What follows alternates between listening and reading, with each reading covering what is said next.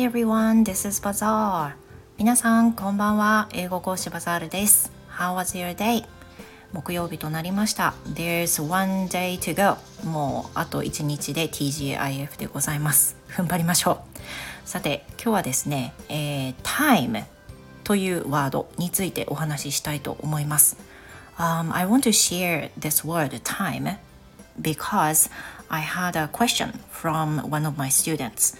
Then there is a sentence saying, It took me a long time to get there. It took me a long time to get there.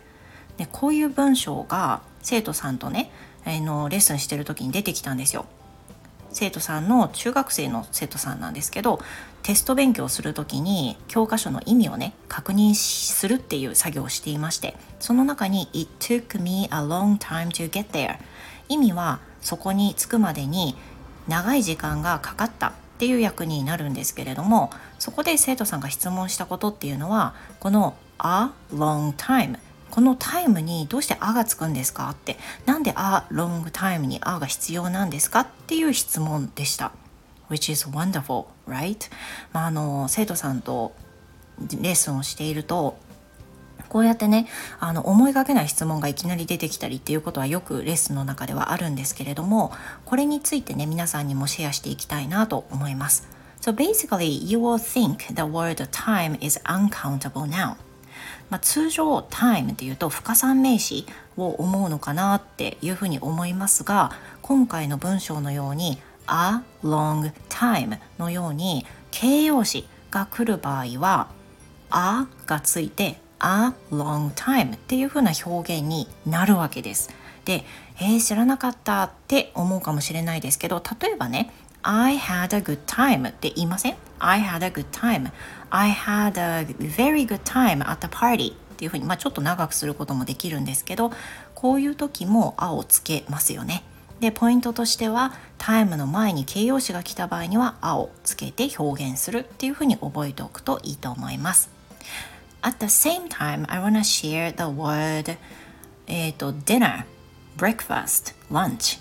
で今日はもう一つあの食事に必要な breakfast, dinner, lunch あれちょっと breakfast, lunch, dinner この3つについてもね言おうと思うんですけどこれも例えばあのフレーズでね会話を覚えた方っていうのは特に朝ごはんを食べるっていうふうに言うと eat breakfast または have breakfast っていうふうに覚えていらっしゃると思いますし通常会話の中でもそういうふうにあの発声られていると思います。しかしですよ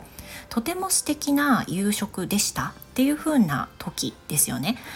とても良いあの夕食を食べました。とかねそういう風な時には I had a nice dinner. I had a nice dinner っていう風にここでも「あ」をつけるわけです。これもさっきのタイムと似ていて通常 dinner っていうのは不可算名詞あのカウントできないディナーズにもならないしあディナーにもならないんですけどなんとかな夕飯とかなんとかな朝ごはんっていう風に説明が加わった時には「あ」をつけて「a nice dinner」「a delicious lunch」「a big lunch」っていう風にね言うことが可能です。ぜひ参考にしてみてください。Well, that's it for today. 今日の配信はここまでです。会話に生きてくれたら私も嬉しいです。